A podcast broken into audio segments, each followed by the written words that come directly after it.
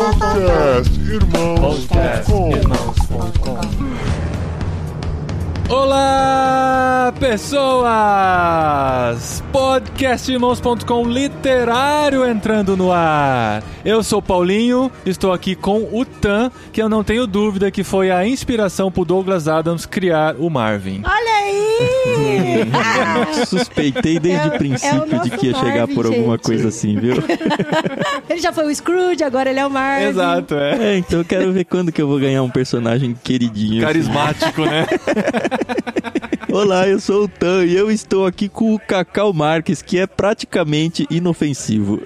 Olha, Ó, praticamente. eu tinha uma melhor pro Cacau, que ele é o nosso pensador profundo. Ah, Ah, meu Deus. só que ele demora 7 milhões de anos pra dar uma resposta, né, velho? Então aí não dá certo. No WhatsApp é assim mesmo, demora uns 7 milhões de anos pra dar uma resposta.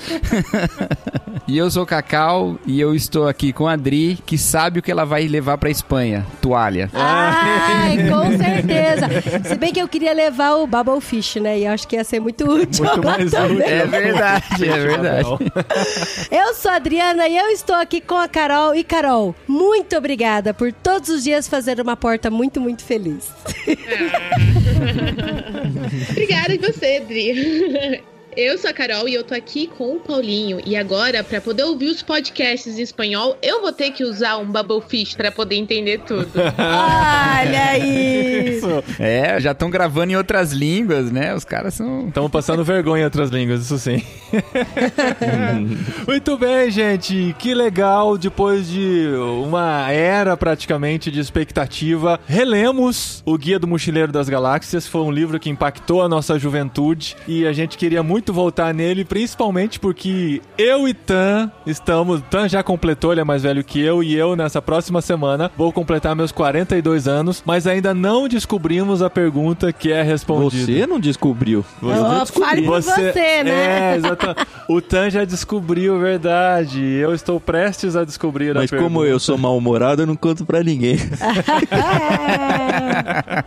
Nós vamos falar sobre o Guia do Mochileiro das Galáxias nesse primeiro episódio do Literário de 2021.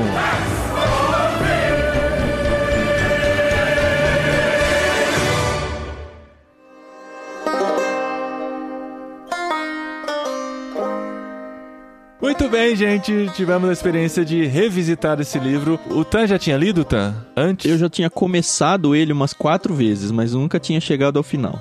Dessa vez foi. Mas os outros quatro da série, porque eu tenho ele em, em livros separados, né? Não é aquele volume único, ainda estão no plastiquinho. Ah, é, a gente também.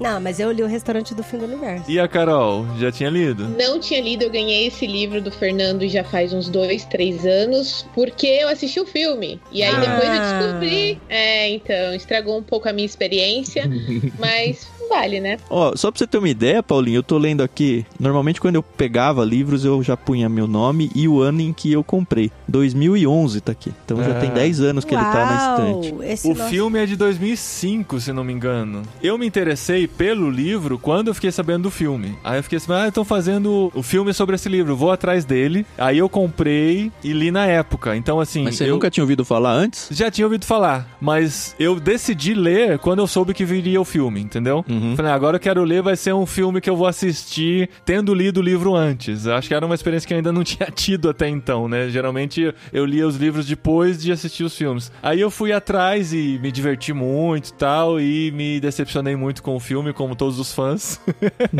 Não, não, não, não, não. Protesto. Protesto já? Eu acho o filme eu gosto bonzinho. do filme. É. Eu gosto do filme. Eu gosto. Inclusive, eu tive a experiência, assim, eu nunca tinha ouvido falar do livro, nem nada, nada, nada. E vi, apareceu uma notícia pra mim na internet na época, algum site aí. Ah, o filme cult e tal. Um filme sobre um livro cult. Aí eu falei, pô, talvez seja legal. E aí eu fui, a gente foi no cinema, eu e a Nath, a gente namorava na época ainda. E eu morri de dar risada. Eu falava, mano, que loucura é essa? Não sei se vocês assistiram essa versão. No cinema era legendado, mas a parte do guia era o José Wilker. José Wilker, que sim. dublava. Foi o que eu É. vi. Aham. Mano do céu, ele fez um trabalho de dublagem sensacional. Se- Eu morria de dar risada. Cada vez que entrava aquilo, eu falava, mano, que humor é esse? E aí eu fiquei, tipo, umas semanas falando do filme. E aí eu aluguei o filme pra, pra minha irmã assistir com... Os três irmãos namoravam na época, né? E eu era muito amigo dos namorados da minha irmã. Aí eu falei, não, a gente tem que assistir esse filme que vocês vão gostar. Aí os seis, assim, na sala assistindo. Ninguém gostou, só eu. Ah, não. Eu fiquei falando tanto desse filme que no Natal minha irmã me deu o livro. É. Aí eu li o livro. E aí eu achei o livro sensacional. e eu não vejo o filme de novo pra não me decepcionar. E aí depois eu li os outros livros também, porque eu amei Douglas Adams. Eu amo Douglas Adams demais, demais, demais. Eu acho que eu, eu fui injusto dizer que eu me decepcionei com o filme, assim. Eu entendi as adaptações que precisaram ser feitas e tal, e um pouco do espírito do livro está no filme, mas fica aquela sensação de que podia ser melhor, que o livro é infinitamente mais divertido e tal. Mas assim, eu aceitei o filme. Você sabe que o Douglas Adams participou do roteiro, né? Ele morreu durante, né, a produção do filme, né? Ou... É, a produção demorou muito, trocou de diretor várias vezes, até eles começaram a filmar mesmo, né? Mas algumas, por exemplo, a arma do ponto de vista foi uma ideia dele, que eu acho uma excelente ideia, inclusive, que não tem no livro, né? Não tem nenhum livro aquilo. Ele acrescentou no filme e ele não chegou a ver, né? Saber disso deixa o filme um pouco melhor, né? É, tem várias coisas no filme que não tem, no- pelo menos nesse volume 1. E, tipo, aquela parte toda das repartições públicas e tal, não tem nesse primeiro. E eu acho sensacional. Eu espero que tenha nos outros quatro, eu não sei. Ah, o Hula Cavula lá também não, não é do mesmo, não tem daquela forma, né? Aquele negócio do o grande lenço branco, se eu não me engano, não tem no livro, né? Só tem no Não, filme, né? não, não tem. Que é o personagem do John Malkovich, né, cara? Isso. Mas assim, para as pessoas entenderem, né, os que chegaram aqui, a gente sempre tem que contemplar as pessoas que chegam aqui sem saber nada do que a gente tá falando. Por que, que a gente tá falando de um livro tão bizarro que chama O Gente, Guia do é Mochileiro das bizarro. Galáxias? Ah, deixa a Dri falar, deixa a Dri. É, como que é o nome do livro, Dri? O Guia do Mochileiro das Galáxias. Sabe que eu vi um vídeo daquela, é, como que é o nome dela? Feltrin? Tatiane Feltrin. Da Tatiane a gente Feltrin. é fã dela, gente, é muito bom. Todos os livros que eu leio, eu vejo se ela fez alguma resenha, né? Porque ela sempre tem um ponto de vista bem legal. E ela errou várias vezes o nome do livro também. Ela Gente, mas errou os plurais. É normal, é normal. Mas, gente, o que eu gosto muito do livro é que, assim, a gente comentou, né, pras pessoas que a gente ia ler esse livro de novo, porque ia ter a gravação de podcast. E, assim, eu fiquei muito chocada quando eu descobri que teve gente que leu, por causa da gente, né, até, que sabia que a gente ia gravar o podcast, e não gostou do livro. Não gostou do Mas, livro. ó, Aí eu fiquei pro Paulinho, é. como pode alguém não gostar desse É a livro? mesma sensação do Cacau com as irmãs e os cunhados, Porque, sabe? gente, eu li três vezes o livro e eu, cada vez que eu lia, eu dava risada de tudo de novo, sabe? Umas coisas. Eu falo, cara, é muito genial, sabe? Mas, Dri, é normal isso, Dri. Vou dar um nome aqui. A Renata, por exemplo, ela não tem o menor interesse de, de ver esse filme. A Renata odeia Chaves, a Renata odeia Simpsons. E eu falo, não, esse livro não é pra você, sabe? Não vai, não vai A gostar. sua esposa, tá? Pra quem não conhece, é a esposa do Tan. Eu tava lendo nas férias, né? E aí eu tava assim, deitado no sofá lendo. E eu ria alto, ria. Sabe quando eu parava? Sei lá, eu, eu ficava cinco minutos assim. Eu não tô sendo hiperbólico aqui, sabe? Eu ficava cinco minutos rindo, rindo, rindo. Aí a Renata passava e falava: Olá, seu pai. Olá, seu pai. Aí eu começava a ler de novo, eu lia duas palavras e, e voltava tudo que eu tinha acabado de ler e rindo, Ria de rindo, rindo, rindo, rindo. É muito gostoso. E aí eu falava, Rê, Rê, você tem que ouvir isso. Então. Aí ela, ai, tá bom, vai. Gente, mas Aí eu é lia pra ela, ela falava, já leu? E ia embora. eu, posso não, voltar a fazer o que eu tava fazendo? não funciona pra algumas pessoas, não, Não, tem e, jeito. e tinha umas coisas assim que eu ficava, gente, eu devo ser muito boba, porque eu tô rindo do negócio assim, sabe? Tipo, os dois, quando descobre que tem um lugar lá diferente, eu não vou dar spoiler, mas ele fala assim: Nossa, a gente tá maluco, a gente deve estar tá muito maluco. Porque você achou que aquele lugar é aquele lugar? Aí o outro falou assim: É, eu também acho, mas acho que a gente deve estar tá maluco. E aí, nesse momento, passa um maluco e fala: É, aquele lugar mesmo. E tá escrito isso no livro. E quem que é esse? Ah, é só um maluco, que nem a gente. E, e, tipo, eu morri de rir com isso, cara. Eu falei, O- não, gente. O, o segredo de gostar é desse possível, livro cara. é entender que ele é um tipo de humor diferente do que a gente tá acostumado. Assim, hoje a gente já tem muita influência do humor britânico, mas assim, a gente foi criado num outro tipo de humor, no humor das dos jargões, né? Uma coisa mais É aquela assim. piada de punch, né? Aqui É. não é, é o inusitado da coisa que é engraçado. É, e é uma coisa do humor britânico, né? Quem teve a experiência de assistir Monty Python já assistir os seus filmes. Inclusive, o Douglas Adams participou por muito tempo dos roteiros do Monty Python. Você percebe que muitas vezes as piadas terminam do nada, né? Ela- não é. tem aquela coisa daquela musiquinha quen, quen, quen, quen, né? No final,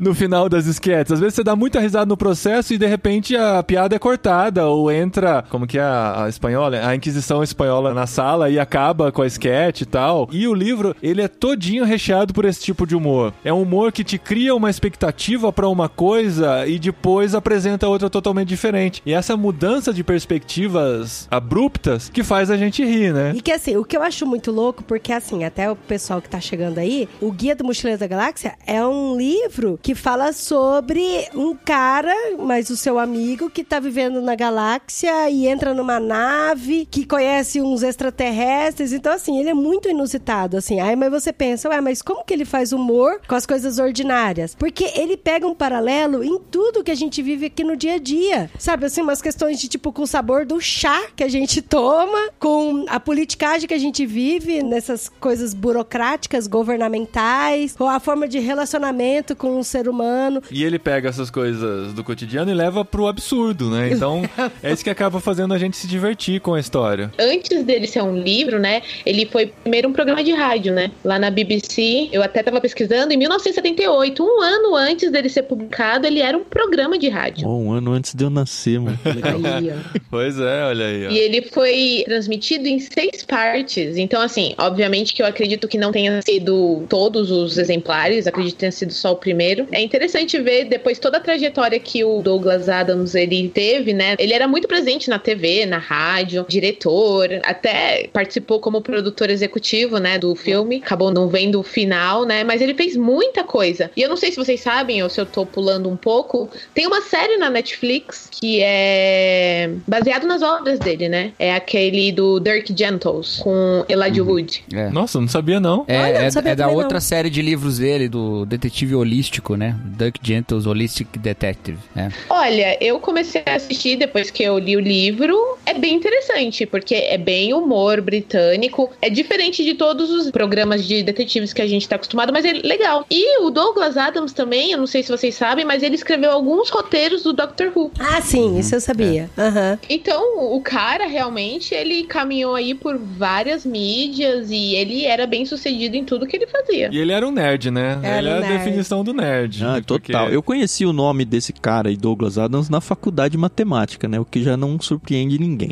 Mas assim, ele era o deus das pessoas ali. Eu nunca tinha ouvido falar do nome desse cara. E as pessoas falavam. Os dois nomes que eu conheci lá, Monty Python e Douglas Adams. E até uma curiosidade pra galera aqui, o dia 25 de maio é considerado como o dia do orgulho nerd, né? Que é o dia, É o da, dia da toalha, toalha, que a galera posta foto com toalha. Todo É o ano dia eu de Star tentava. Wars, né? Não, É- é... de Star Wars não, mas é o dia da estreia do É, o primeiro dia da filme Star Wars do- no cinema. É, então, mas aí o dia do Star Wars a gente acaba comemorando mais em May the 4th, né? Que é, que é Sim, sim. 4 de maio. Mas aí é, é muito legal porque, assim, tem várias pessoas que todo dia 25 de maio a gente posta foto com toalha e fala, ah, mas o que que tá acontecendo? O que que é isso? e é uma oportunidade pra você apresentar Douglas Adams, né? É 25 de maio justamente porque não tem significado nenhum, que é a coisa mais mochileira das Olha galáxias só, pode ter. verdade. É. Sabe falar em toalha, Adri? Eu senti falta da toalha como personagem no livro, porque eu tinha visto o filme antes, bem antes, e assim, ela é bem recorrente nas cenas e tal. Ele usa a toalha algumas vezes. Aham. Aqui ela é apresentado, ó, leva a toalha, o item mais importante e tal, mas E ele não não usa se pra usa, nada, né? pelo Não menos no volume toalha, 1, né? é. Mas a piada, na verdade, é essa, né? A piada é justamente. E assim, até no filme. Tem uma, tem uma cena muito engraçada no filme. Eu adoro que o Ford Prefect é o, o Mos Def, né? Eu acho o Mos Def um ator muito engraçado. e aí eles estão assim numa situação de ameaça. E aí o Ford levanta a toalha assim e abre. como se ela pudesse defender ele de alguma maneira. Mas acho que a piada é justamente essa, esse segredo, né? Por que, que a toalha é importante? Ela não é importante pra porcaria nenhuma, mas você podia se enxugar com uma camiseta, mas ele até põe, ela é importante, porque não sei o que lá, mas eles nunca usam pra isso. Sim, né? ela pode ser usada pra esquentar, pra fazer sinal, pra fazer frio. Como pra- pode ser usado como ela arma. molhada, ela se pode for- ser usada como uma arma. E no final, se ela ainda estiver limpa, você pode usar pra secar seu corpo. corpo. Então, tipo, é muito bom, gente. É muito bom. Eu queria fazer só um comentário geral numa coisa, que vocês falaram do humor dele e tal, mas a gente tem que entender também, assim, de quem não gosta, que o Douglas Adams, ele era um autor muito inconstante, né? Então, nem todos os livros dele têm a mesma qualidade, né? Então, assim, mesmo na série do Guia do Mochileiro, eu acho o primeiro e o segundo excelentes. O segundo eu acho o melhor de todos. O terceiro eu já não acho muito legal. Eu acho que perde muito a mão, você fica, arrasta um pouco, porque divide muita história e tal. E o quarto, que ia ser o último, né? Que é o Obrigado pelos Peixes, né? Já acho legal de novo, sabe? E esse é o lance dos livros dele. Os livros, eles são um conjunto de situações inusitadas e reflexões super espertas e que te fazem pensar num monte de coisa. E se você vai, assim, para ver uma grande história épica com tudo amarrado, você não vai Não. se decepcionar. Mas se você vai para você ter momentos deliciosos e aí você vai gostar, entendeu?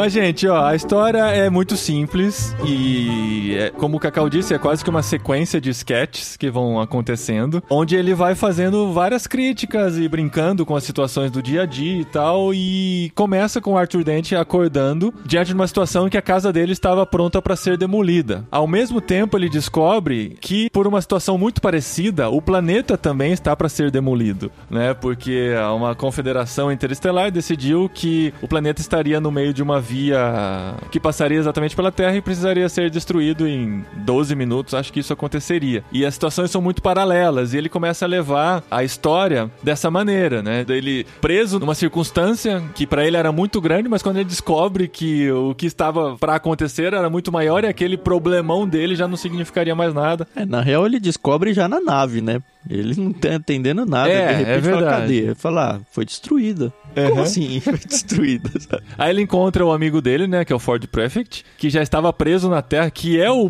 mochileiro das galáxias, né, que é o cara que fica indo de planeta em planeta, pegando caronas e invadindo e tal, só que ele estava preso na Terra e ele é usado para tirar o Arthur Dent do planeta antes de ser destruído e vai parar no espaço. Pra explicar um pouco o título até do Guia do Mochileiro, ele pega carona numa nave quando ele vai pro espaço, né? Então eles são caroneiros, aí por causa disso o, o mochileiro. E além disso, o Ford Prefect ele é um funcionário da editora que publica o Guia do Mochileiro das Galáxias, que é uma enciclopédia que reúne tudo sobre tudo, né? Uhum. Já era uma prévia do Kindle, né, cara?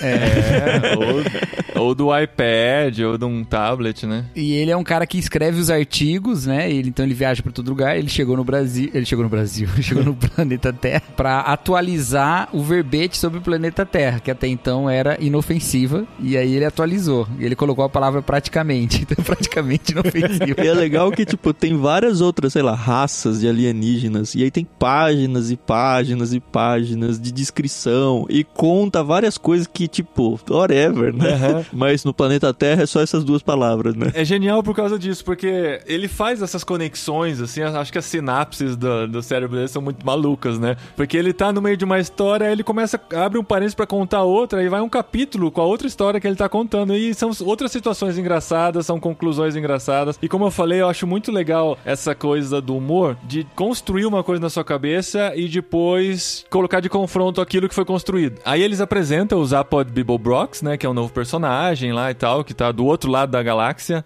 Que é o presidente da galáxia É, o agora. presidente da galáxia, ele decidiu que seria Rouba e, uma nave. e, e- e virou e tal. Aí apresenta várias características dele, várias, assim. Aí você começa a imaginar o cara, né? Ele é assim, assim, assim. E depois vai mostrar uma situação dele, aí fala, então, aí a coisa sobrevoa sobre as duas cabeças dele. É, ele tinha duas cabeças. Você já tinha uma imagem do personagem na cabeça, aí de repente você, pá, explode aquela imagem ele ganha duas cabeças, sabe? Só que ele já tinha essas duas cabeças o tempo todo e ele não tinha te contado. É.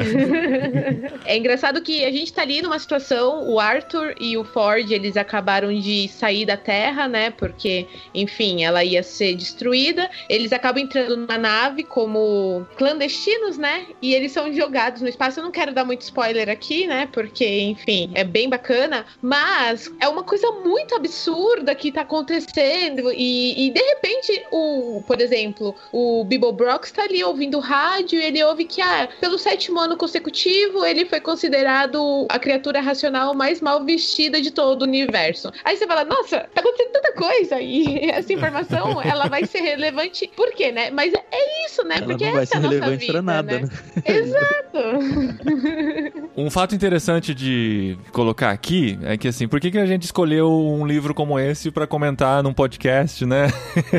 no, no clube literário cristão e tal, e assim... Além da gente fazer 42 esse ano. né? Além da gente fazer 42. Sim, na verdade esse é o único motivo, né? Da gente gravar sobre esse livro. Porque assim, é um livro escrito por um assumidamente ateu, né? Douglas Adams era ateu, ele era amigo do Dawkins, né? O Dawkins até dedica um livro pra ele, pelo que a Feltrin falou no, no vídeo dela. E assim, é interessante também lermos livros do ponto de vista de ateus pra entendermos a cosmovisão deles, pra entendermos um pouquinho o que eles pensam e tal. E em alguns momentos do livro a gente tenta buscar um pouquinho de espiritualidade nas coisas que ele tá falando e tal, mas tem um momento que é bem explícito isso, quando ele trabalha e cita Deus na história, que é o momento do Babelfish, o, o peixe Babel. Babelfish, uma curiosidade para vocês, eu não sei se vocês têm idade pra isso, o, o Tan eu sei que tem. Uhum. No começo da internet, quando eu comecei irmãos.com, existia um site de busca chamado Alta Vista. Usava muito. Esse Alta Vista é precursor do Google. E eles tinham uma ferramenta de tradução no Alta Vista chamado Babelfish. Olha que legal. Olha que legal. Quando eu li o livro, e lá pra 2004, mais ou menos, eu lembrei disso. Falei, caramba, é daí que vem o Babelfish, porque não fazia sentido nenhum. E era um peixinho dourado, assim, o, o íconezinho deles e tal. Porque o Babelfish é um peixe que você coloca no ouvido e ele alinha-se com as suas frequências mentais e faz a tradução simultânea do que você está experimentando. De todas as línguas pra sua língua, Pra né? sua língua. Que é algo que está mais próximo do que nunca pra nós, né, gente? Tecnologicamente falando. Não naturalmente falando de algo que vai surgir da natureza. Isso aí já aconteceu com o Espírito Santo lá em Pentecostes. É, né? tem, essa, tem essa também. Mas aí, quando ele apresenta o Peixe Babel, aqui, ó, ele até fala: os padrões sonoros que você ouve decodificam a matriz de energia mental que o seu Peixe Babel transmitiu para sua mente. Ora, seria uma coincidência tão absurdamente improvável que um ser tão estonteantemente útil viesse a surgir por acaso, por meio da evolução das espécies, que alguns pensadores veem no Peixe Babel a prova definitiva da inexistência de Deus. O raciocínio é mais ou menos o seguinte: é engraçado que ele fala assim, que seria tão improvável que surgisse da evolução das espécies que as pessoas concluem que é impossível Deus existir. Que seria o contrário, né? É, Justamente. Exatamente. O raciocínio é mais ou menos o seguinte: recuso-me a provar que eu existo, diz Deus. Deus está falando, eu não quero provar que eu existo, pois a prova nega a fé, e sem fé eu não sou nada. Mas o peixe Babel é uma tremenda bandeira, não é? Diz o homem. Quer dizer, ela é uma prova de que Deus existe. Ele não poderia ter evoluído por acaso. Ele prova que você existe, e portanto, conforme o que você mesmo disse, você não existe. E é o E como Deus queríamos desa- demonstrar ainda, E né? Deus desaparece numa nuvem de lógica. Eu uma nuvem de lógica, cara. Eu ri no QED, porque a gente, eu fiz matemática, então todas as demonstrações de teoremas terminavam com QED, que É é, como como, queríamos queríamos demonstrar, demonstrar, em latim, né? As iniciais. então é assim, beleza, ó, agora não precisa falar mais nada, tá demonstrado. E no prólogo desse livro ainda fala, né, que ele é mais polêmico que a colossiologia filosófica de Olon Colupfide, que é onde Deus errou, mais alguns grandes erros de Deus. E quem é esse tal de Deus, afinal? Cara, é uma crítica para os livros cristãos aí que eu vou falar pra você, viu? Ele se dizia ateu radical. Ele não se dizia só ateu. Quando alguém perguntava da religião dele, ele falava que ele era ateu radical. E aí uma vez perguntaram por que, que ele falava que ele era ateu radical. E ele dizia assim: é porque se eu falo que eu sou ateu, as pessoas perguntam, você não quer dizer agnóstico? Então eu falo, eu sou ateu radical, que aí ninguém pergunta mais. e aí, quando chega no quarto livro, no livro Abrigado pelos Peixes, ele tem um encontro com Deus. O Arthur Dent encontra Deus. E eu não vou contar o que acontece. E tem a mensagem final dos deuses. É maravilhoso. Eu não vou contar também. Mas é maravilhosa. É, agora eu tô na dúvida o encontro com Deus é no quarto livro mesmo. Mas tem a mensagem dos deuses. Os deuses deixam uma mensagem pra todos os seres, assim. E é muito engraçado. Quando eu era um jovem mancebo, e eu li esse esse livro. Cacauzinho, pequeno cacauzinho. Pequeno cacauzinho ainda sou, né? Mas eu fiquei tocado por uma passagem que ele fala de Jesus, né? Logo no comecinho do livro, vocês lembram disso? Eu lembro de ter citado, mas eu não lembro o conteúdo. Eu até escrevi um texto, acho que tem no irmãos.com esse texto aí. É verdade, é o verdade. Jesus de Douglas Adams. É verdade. eu coloquei num dia da toalha. É, se você jogar o Jesus de Douglas Adams, você vai achar. E aí ele diz assim, ó, no prefácio. Então, numa quinta-feira, quase dois mil anos depois que um homem foi pregado num pedaço de madeira por ter dito que seria ótimo se as pessoas fossem legais umas com as outras para variar, uma garota sozinha numa pequena lanchonete de Hickmansworth de repente compreendeu que tinha dado errado todo esse tempo e finalmente descobriu como o mundo poderia se tornar um lugar bom e feliz. Dessa vez estava tudo certo, ia funcionar e ninguém ia ter que ser pregado em coisa nenhuma. Ele fala de Jesus como sendo esse que é um homem que foi pregado na madeira só para dizer que seria ótimo se as pessoas fossem legais umas com as outras. claro que essa cristologia ela é bem falha, né? O Tim Keller já falou sobre isso, ele disse que Jesus não era um cara legal porque você não crucifica caras legais, você crucifica ameaças, né? Mas, de certa forma, ele fala sobre algo que se espera ver, né? No que é um Cristo e no que é um cristão, né? Ao invés de olhar pra essa, esse trecho e pensar assim, ele tá fazendo uma piada, né? De dizer que alguém que fala que as pessoas são legais uma com as outras, ela não ia ser crucificada. Eu prefiro pensar que isso é uma forma dele dizer o que deveria ser, representar Cristo, ainda que não seja exatamente isso, mas o que ele esperaria pra entender, ou como a gente poderia falar, ou quando a gente poderia mostrar alguma coisa pra ateus radicais como ele, né? Apesar dele ser um ateu radical e ter várias piadas nesse sentido, ele parece que guarda um certo respeito por essa ideia, né?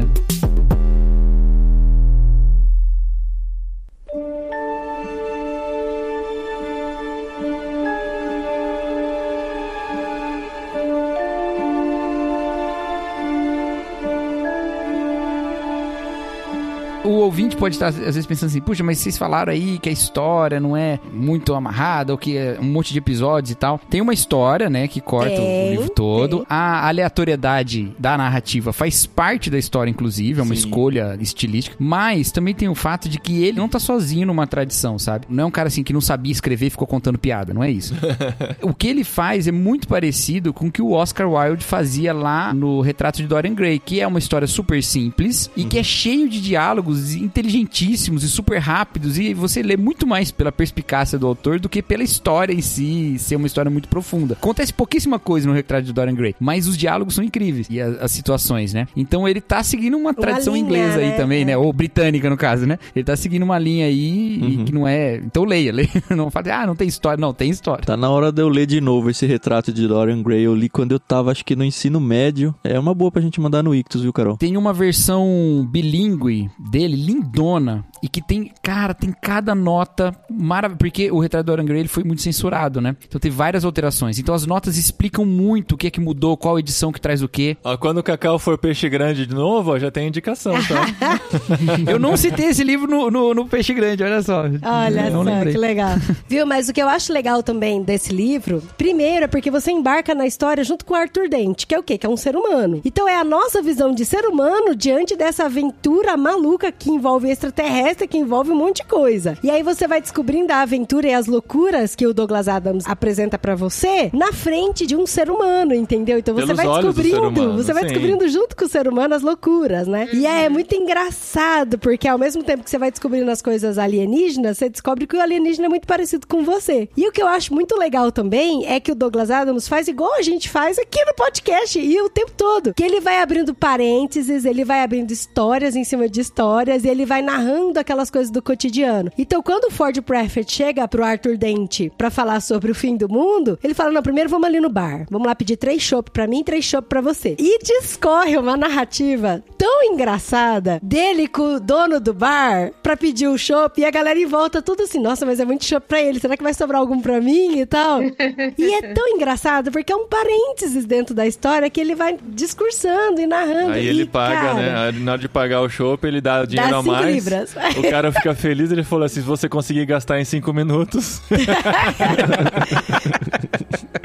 E você tem que ir pra esse livro com esse espírito de leveza, assim, de saber que você não vai. Só pegar um gancho, né? Você não vai ter a resposta pra questão da vida, do universo e tudo mais nesse livro, né? Por poucos minutos, né? É, por cinco minutos só.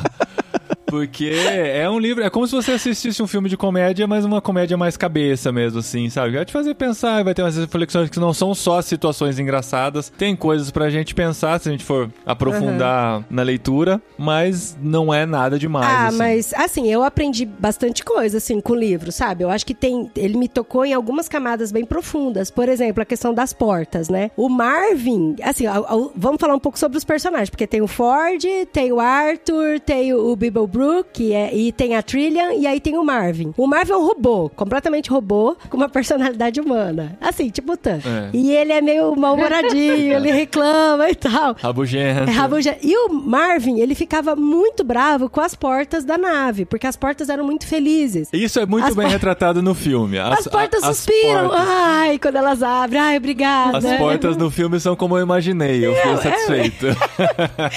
Aí o Arthur fala assim, gente, mas por que, que essas portas esses barulhos, né? Aí o Marvin fala assim, porque elas nasceram pra desempenhar uma função. E toda vez que elas precisam desempenhar essa função, elas ficam muito felizes. E elas ficam obrigadas por me usar e tal. E, cara, isso é muito legal. Eu acho que isso tem muito a ver com a gente estar contente com aquilo que a gente faz, a sabe? nossa função. E aí você olha pra uma porta e fala, cara, a porta fica feliz por ser porta, sabe? E assim, eu tenho que ficar feliz, Enquanto cara. isso, o Marvin, ele tá lá. Eu sou um computador que consegue calcular. É tipo um mega computador, né? Um super computador, É. consegue calcular as improbabilidades, não sei o quê. E eles me mandam ir buscar eles no porão. Não é, é. E a atividade mais importante que eu vou fazer hoje é buscar dois caras lá no porão, sabe? O Guia do Mochileiro das Galáxias foi uma inspiração muito grande pro Futurama, né? Adorado aí. Eu gosto demais do Futurama também. E, de uma maneira um pouco mais indireta, pro Rick and Morty, né? e até essa questão do Marvin tem um pouco no Rick e nas coisas que ele cria, né? Lembra que ele cria Ah, um... sim. Não sei se vocês assistiram o Rick and Morty. Sim. Ele cria um robozinho só pra passar manteiga, né? Aham. E aí, passa manteiga. Aí ele fala, sim, meu mestre. Aí ele traz a manteiga e fala, o que eu faço agora? Agora nada, eu só queria que você passasse a manteiga. aí ele, mas qual o propósito da minha vida? O propósito da sua vida é passar manteiga. Você já passou. Quando precisar que você passe de novo, você passa de novo. Aí ele fica, ele, ele fica chateado, sabe? e aí, é uma coisa que o Marvin, né? O Marvin, ele, O- ele tem o Rick? uma capacidade de fazer muito mais coisas que ele não consegue fazer, né? E o Rick também, né? Eu acho que ele é meio assim. Ele é um cara genial e ele É. se vê fazendo umas coisas ordinárias e irritado com isso, sabe? Ouçam Ovelhas Elétricas de Rick and Morty, que é o episódio mais mais caótico que a gente gravou, mas a gente fala sobre isso lá também. Agora, gente, precisamos falar sobre a inspiração para a gravação desse episódio, que é a idade que eu e o Tan estamos completando agora. Só que assim, eu não lembrava que era tão no fim do livro que isso acontece. É meio que a resolução, né? Quando as coisas se encaixam no final para explicar sobre a explosão da Terra, né? E o que vai se suceder. Então, se você não quiser spoiler do finalzinho, é bom você parar aqui. Agora sim, tudo bem, se você não pretende ler esse livro, ou se você já leu, claro, pode ouvir a gente contando um pouquinho sobre o número 42. E é legal que antes de chegarem nessa resposta, tem aquele fatídico capítulo sobre a cachalote, né? Sobre a baleia. E Sim. cara, é demais, é que, que, A gente já aquilo, leu. gente? Eu- eu- aquilo eu- é demais, cara. Relendo isso, eu tive o déjà vu de já ter lido esse trecho em algum podcast no, no, no passado, no futuro não. E é muito bom, No porque no passado. box do nosso banheiro tem uma baleinha toda feliz lá no final também, sabe? Aí toda vez que eu vejo a baleinha lá no final, eu lembro disso. É importante notar que, de repente e contra todas as probabilidades, um cachalote havia se materializado muitos quilômetros acima da superfície de um planeta estranho. E como esse não é o meio ambiente mais propício para uma baleia, a inocente criatura teve muito pouco tempo para se dar conta de sua identidade. Foi nisso que ela pensou enquanto caía. Mas o que é que tá rolando? Quem sou eu? Por que eu estou aqui? Qual a minha razão de ser? O que significa perguntar quem sou eu? Tudo bem, calma, calma, calminha, segura a onda. Oh, que sensação interessante. O que é isso? Parece uma cócega na minha. Bom, é melhor começar a dar nome às coisas. Vamos chamar de. ah, rabo. É, rabo. E que barulhão é esse passando pelo que de repente eu vou chamar de cabeça? Vento. Será que é um bom nome? Serve. Oh, isso é tão emocionante. Eu estou tonto de expectativa. Ou será o vento? Tem mesmo muito vento aqui, não é? E o que é essa coisa grande se aproximando de mim tão depressa, tão grande, achatada e redonda? Merece um nome sonoro tipo uão. Tão. tão. É, chão! É isso, chão! Será que eu vou fazer amizade com ele? Olá, chão! Curiosamente, a única coisa que passou pela mente do vaso de petúnias ao cair foi: Ah, não, outra vez. Muitos especularam que se soubéssemos por que o vaso de petúnias pensou isso, saberíamos muito mais a respeito da natureza do universo do que sabemos atualmente.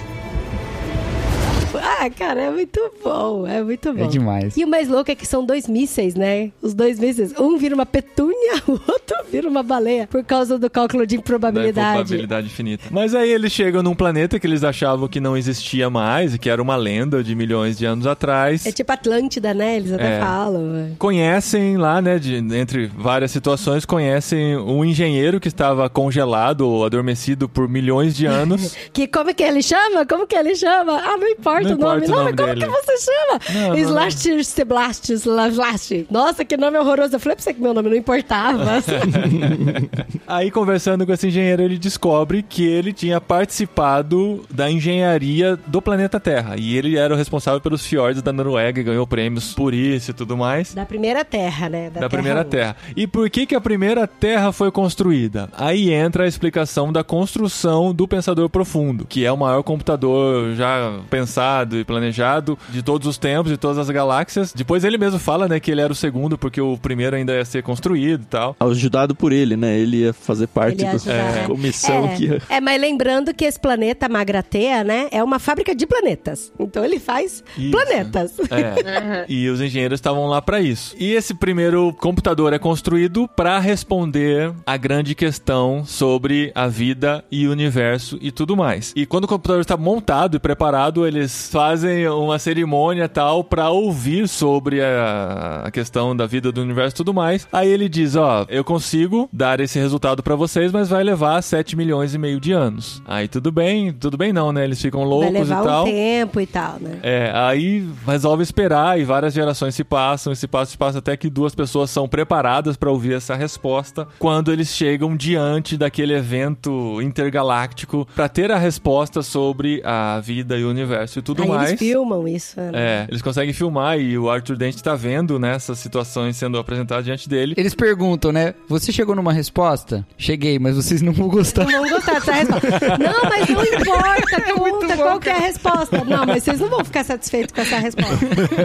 Então, qual que é a resposta pra questão da vida, do universo e tudo mais? E o computador responde que a resposta é 42. Aí eles entram em pânico. Então assim, como assim 42? Não, vocês pediram a resposta. Mas e Então, é que vocês não perguntaram a pergunta. Vocês só quiseram saber a resposta. Mas você pode nos dar a pergunta? Sim, eu posso te dar a pergunta. Mas vai levar mais tantos milhões de anos, eu não lembro qual, acho que 8 milhões de anos. E você vai precisar construir um novo computador. A gente vai precisar construir um novo computador para ter essa pergunta. E é louco que eles ficam muito bravos mesmo com a resposta. Ele fala assim, gente, mas se vocês não sabem a pergunta direito, a resposta tanto faz, né? Pouco importa a resposta se vocês não sabem. Mas e como que eu faço pra eu saber, então, qual que é a pergunta e tal, e o que que eu devo fazer? E aí é que a gente tem a revelação bombástica Que o novo que, computador precisaria ser construído, que era o planeta Terra. Que era o planeta Terra. Oh! Ah, E que os que lideravam tudo eram os ratinhos e que a gente acha que a gente faz experiência com os ratinhos, mas na verdade eles é que estão fazendo com a gente. Isso, e a gente faz parte das peças desse computador, porque é um computador orgânico, né? Só que a Terra, ela tinha sido destruída cinco minutos antes de chegarem na resposta. Porque os Vogons não É, esperaram a minutos, cara, resposta, que né, cara? É. Aí eles estavam no processo de construir a segunda Terra, que era isso que estava pra acontecer e eu não sei É, como e o- isso vai se o desenrolar nos engenheiro próximos tinha ficado livros. muito bravo, porque dessa vez ele era responsável por construir a África e ele queria colocar os fiordes na África. Aí o pessoal falou que não tinha nada a ver. E ele, como assim o ecossistema não deixa pôr os fiordes lá na África?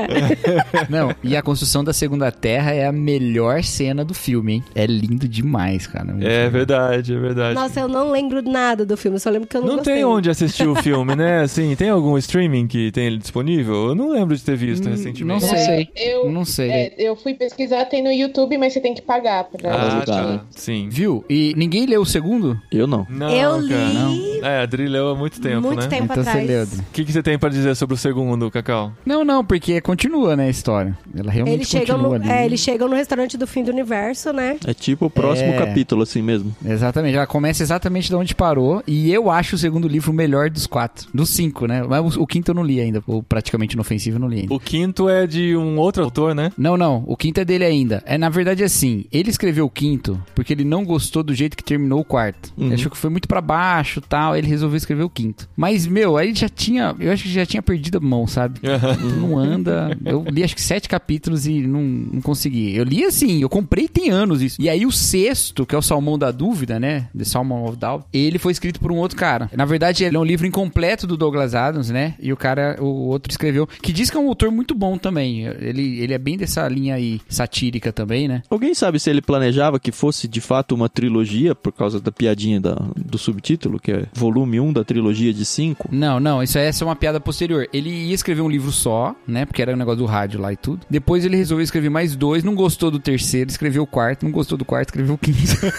Aí morreu. Aí morreu. é. Então ele tirava um sarro que era uma trilogia de quatro livros, porque ele, durante grande tempo só tinha quatro mesmo, né? E depois ele escreveu o quinto, e aí ele morreu antes do sexto. É, ele morreu inesperadamente, claro, né? É, Mas ele teve assim, um ataque cardíaco, um ataque né? Cardíaco em 2001, 11 de maio de 2001. De 11 de março de 52, dá quanto? Dá 49 anos? É, eu lembro quando ele morreu, porque eu tava na faculdade. E foi, assim, lá, ele era o Deus, comoção. né? E foi uma comoção nacional. Morreu novo, mas com uma carinha de velho, né? Tem uma foto dele aqui. Que já passou por muitas dimensões. É. né? Mas a grande genialidade desse livro, pra mim, é o gerador de improbabilidade infinita. Ah, gente, que loucura que é isso, né? Pelo ele é o grande gente. motor da história, porque ele é o lance, assim, que realmente justifica o estilo do livro, né? Aham. Que não é assim que quando você apertar ele, ele vai escolher a melhor probabilidade. ele vai escolher a coisa mais improvável. Mais improvável. E ele Até tá em todos os pontos do universo ao mesmo tempo, né? Inclusive, nos mísseis, o que acontece é isso. O que era mais improvável é que eles não saíssem do lugar. e os mísseis se transformassem numa baleia e um vaso de petúnia. Mano, É muito bom, cara. Não, e até a união, né? O encontro dos quatro que já se conheciam praticamente dentro da nave. Isso é muito improvável, gente. Que Muito, isso? muito. É, é demais. os personagens são muito legais mesmo, né? Eles têm características bem diferentes um do outro. Por isso que nos livros, quando eles se separam, a narrativa perde muito a força. Porque eles juntos, eles criam um ambiente, assim, muito... Essa coisa de sitcom, quase, sabe? Que um depende do outro muito, assim. Então, tem vários momentos nos outros livros que eles se separam mesmo. E a história vai capítulos e capítulos contando duas histórias paralelas, sabe? Isso não fica muito legal. São os pontos mais baixos do livro quando isso acontece. Quando eles estão juntos, é muito legal. Porque você tem o Paranoid Android, né? Que é o Marvin. né, Marvin. Inclusive é uma música do Radiohead em homenagem ao... Que é depressivo e tal, e super inteligente. Você tem o Zayfo do Bibelbrox, que é maluco e, e se acha que é mitidão. Você tem o Arthur Dente, que é confuso. Você tem a, a Trillian, que pra mim é o personagem mais profundo de todos, porque ela é normal, inteligente, ela busca as, as resoluções dos conflitos da vida dela, segundo, né, os seus interesses mesmo. Ela não estava satisfeita com o planeta Terra, mas ao mesmo tempo lamenta que o planeta Terra foi destruído, né? E você tem o Ford, que é esse fofo, né? O Ford é muito legal, né? Gente, eu posso ler a minha citação preferida, só que é do segundo livro. Mas não vai estragar o Não, pode, pra gente ficar com vontade de ler o segundo livro. Vamos lá. Então tá. O principal problema, um dos principais problemas, pois são muitos, um dos principais problemas em governar as pessoas está em quem você escolhe para fazê-lo. Ou melhor, em quem consegue fazer com que as pessoas deixem que ele faça isso com elas. Resumindo, é um fato bem conhecido que todos que querem governar as outras pessoas são, por isso mesmo, os menos indicados para isso. Resumindo o resumo, qualquer pessoa capaz de se tornar presidente não deveria, em hipótese alguma, ter permissão para exercer o cargo. Resumindo o resumo do resumo, as pessoas são um problema. Fica aí o teaser pro segundo livro. Eu tô com É vontade de muito ler, viu? bom, É, quando você for ler, procura um lugar, assim, seguro pra você rir alto também, sabe? Assim, Longe da Renata, né? Então. Não, é legal da Renata, porque se torna até uma piada interna da casa aqui, sabe? Recadinho!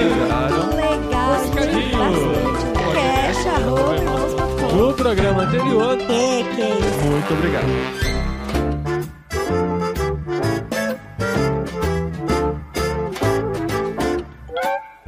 Recadinhos, esposinha! Recadinhos pangaláxicos. Pangalácticos, Olha, recadinhos no literário. Você percebeu isso, né? Que geralmente não tem recadinhos no literário. Será Nossa, que é verdade. Será que vai virar uma tendência isso? Não, não, Não? acho que não. É porque O público clama, né? né? O que que precisamos? Precisamos falar sobre os próximos livros Sobre os também, não próximos é livros, exatamente. É por isso mesmo, né? A gente deixou pra gravar os recadinhos na data de publicação do episódio pra falar sobre o próximo livro, porque a gente ainda não tinha recebido o Clube Ictus do mês e a gente gostaria muito de fazer dessa vez de um livro que chegou no Clube Ictus. Sim, mas olha só, não é que o Ictus atrasou. É Não. que a gente adiantou esse programa, né? não. Mas a gente tava muito curioso pra saber qual era o livro desse mês e chegou o livro que a gente tava esperando. Não que a gente tava esperando esse exatamente, mas era não, o não tipo de livro que a gente o livro queria. que a gente tava esperando. É, isso é Eu verdade. recebi um pequeno spoiler mentiroso. Um trote. A Adri foi trollada. Tá lá na live que a gente fez, tá? Das- é, de sim. abertura do pacote do Clube Ictus. De sexta-feira, né? Sexta-feira foi dia 19. Isso, dia 19. Procura a live lá,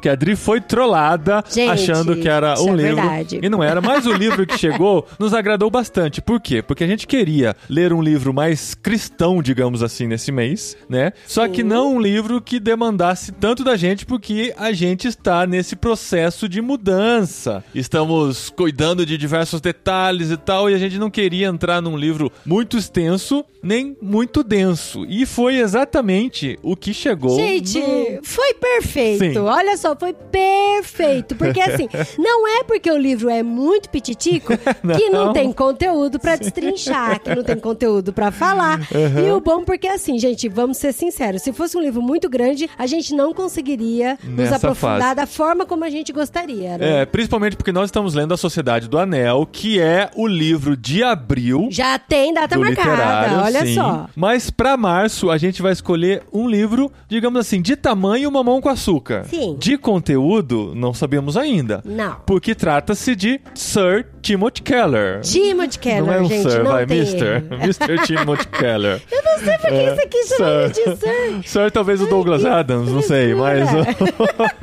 Tim Keller, Ego Transformado. Ego transformado. Um livretinho de 48 páginas. E eu não sei se você ficou surpreso É. quando a gente falou que é um livretinho de 48 páginas. Porque, assim, eu já vi várias pessoas postando no Stories como foi é, importante a leitura do Ego Transformado. já foi citado algumas Keller. vezes no nosso podcast. Sim, e, É. gente, quando chegou, eu falei, deve ser uma amostra. Deve ser, a primeira Deve coisa. ser. Sabe aquela coisa de editora que chega assim com o primeiro capítulo do livro? A gente pensou que fosse isso de Até verdade. porque o Ictus já mandou na edição anterior uma amostra de um livro Mas também. será que era né? amostra? A gente ficou nessa de Não, amostra. era amostra. Mas pode ser que Não, era o era livro amostra. inteiro também. Não, do Henry Noe era inteiro, mas Sim. do, do, do outro Do Nutra. lá, que eu esqueci, É, do Nutra. do Nutra, é. então, não era amostra. Era amostra? Era tá. amostra. A gente não confirmou essa informação, mas enfim. Mas vamos ler nesse mês. Provavelmente vou deixar pra ler perto da data de gravação pra eu não esquecer, né? Ou talvez ler duas vezes, quem sabe, porque trata-se de Tim Keller, tá bom? E se você quer receber livros grandes, como O Senhor dos Anéis, e livros curtinhos, como O Ego Transformado, mas com muito conteúdo, assine o Clube Ictus você também.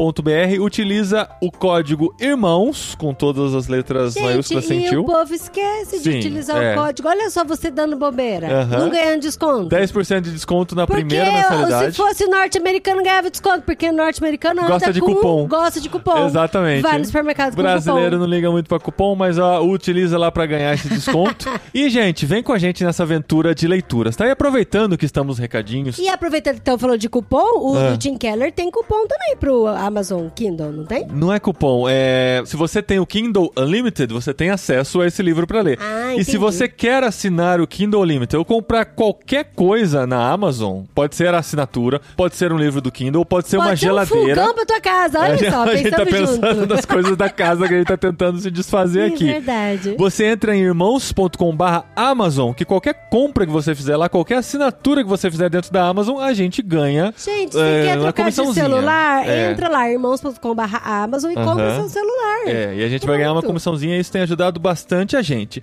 E se você quer fazer parte da cabineirmãos.com, que é um lugar muito gostosinho que nós temos no Telegram, para conversar com as pessoas que andam junto com a gente, para contar as novidades sobre os próximos livros em primeira mão. A gente já contou lá no Cabine sobre o Ego Transformado antes dessa gravação que estamos fazendo nesse momento. E lá você sempre recebe o link pro episódio antes de nós publicarmos em irmãos.com. A gente discute pautas, a gente se aconselha com nossos amigos e a gente conta as novidades sobre o nosso projeto Espanha. Para fazer parte disso, entre em irmãos.com/cabine e torne-se nosso mantenedor, apoiando os nossos projetos online e europeus também que nós temos pela Sim, frente. você além de se tornar o nosso mantenedor, tem um contato muito mais próximo da gente, É, né? eu não sei Então, se, assim, é, não sei se isso é uma grande vantagem para não todo é, mundo. A gente também não tem muito conteúdo, gente né? não é porque o tão conteúdo que a interessante gente tem, a assim. gente apresenta no podcast. Não, não, mas tô tem brincando. coisas legais que a gente compartilha lá também. E vai ser legal ter você mais perto. Então vem com a gente, irmãos.com barra cabine. E a gente se vê na semana que vem com, ah, episódio especial, hein? De alguma forma vai ser especial, porque vai ser o 450 do podcast irmãos.com. Olha só! E esse podcast é especial porque é seu aniversário, É né? isso, inclusive amor? se Feliz quiserem. aniversário! Muito obrigado, é, amor. muito obrigado. 42 anos. Eu já fui um jovem mancebo desenvolvendo um site em Sim, Daqui a pouco 1998. vai estar usando o óculos pra perto, É. tomando remédio pra pressão, essas coisas acontecem. Essas coisas estão chegando. Daqui a pouco, ainda não. É, não, é, daqui a pouco não. Nesse domingo, né, quando eu completar 28 anos, minha prima já me alertou, ó. Não se preocupe com os 40. Quando chegar nos 42, Aí- é você isso, se preocupa. Aí, aí eu lembrei que essa é a resposta pra questão da vida do universo e tudo mais. E ela já tinha razão. E domingo tá chegando aí. Se quiser mandar presente, manda um pix, tem lá. Ai, amor! Não manda coisa, não, que a gente não vai conseguir levar pra Ai, não, Espanha. isso é verdade, Mas se quiser mandar sim. pix, criptomoedas, o que é Bitcoin. Entra lá, irmãos.com barra cabine e vem com a gente. E assim, duas coisas que ficaram fora desse episódio sobre o Guia do Mochileiro das Galáxias. o quê? A gente não falou sobre o Não Entra em Pânico. Puxa, verdade. Ficou de fora porque está escrito em letras garrafais. Nossa, verdade. No lado de fora do Guia do Mochileiro das Galáxias. E outra que a gente não explicou direitinho, a gente só falou que existe o livro Até Mais Obrigado pelos Peixes, mas a gente não explicou o contexto. Mas daí você vai ter que ler o livro ou assistir o filme. E a gente vai terminar Ai, aqui. É muito legal. É, O que eu posso dizer é. É. encerrar esse episódio com essa expressão e subir a música que é maravilhosa que está no filme, que eu já utilizei na abertura, mas vamos repeti-la aqui. So long and thanks for all the fish. Obrigado pelos Até a semana que vem, episódio número 450 do podcast Irmãos.com.